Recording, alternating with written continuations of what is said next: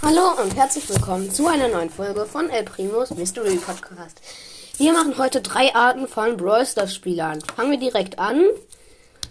Ich beginne mit dem Suchti.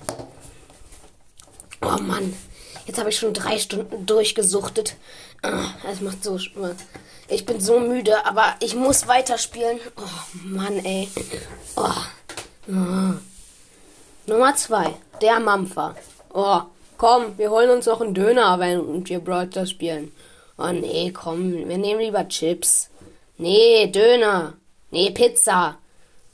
Der Reiche. Oh, da ist ein Angebot drin. Für 100 Euro 10 Gems und 10 Megaboxen.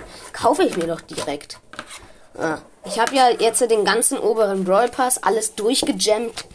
Aber wer braucht das? Ich hol, hol mir das natürlich nicht ab. Kann man sich doch alles kaufen.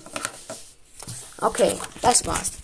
Ich hoffe, die Folge heute hat euch gefallen und ciao, ciao.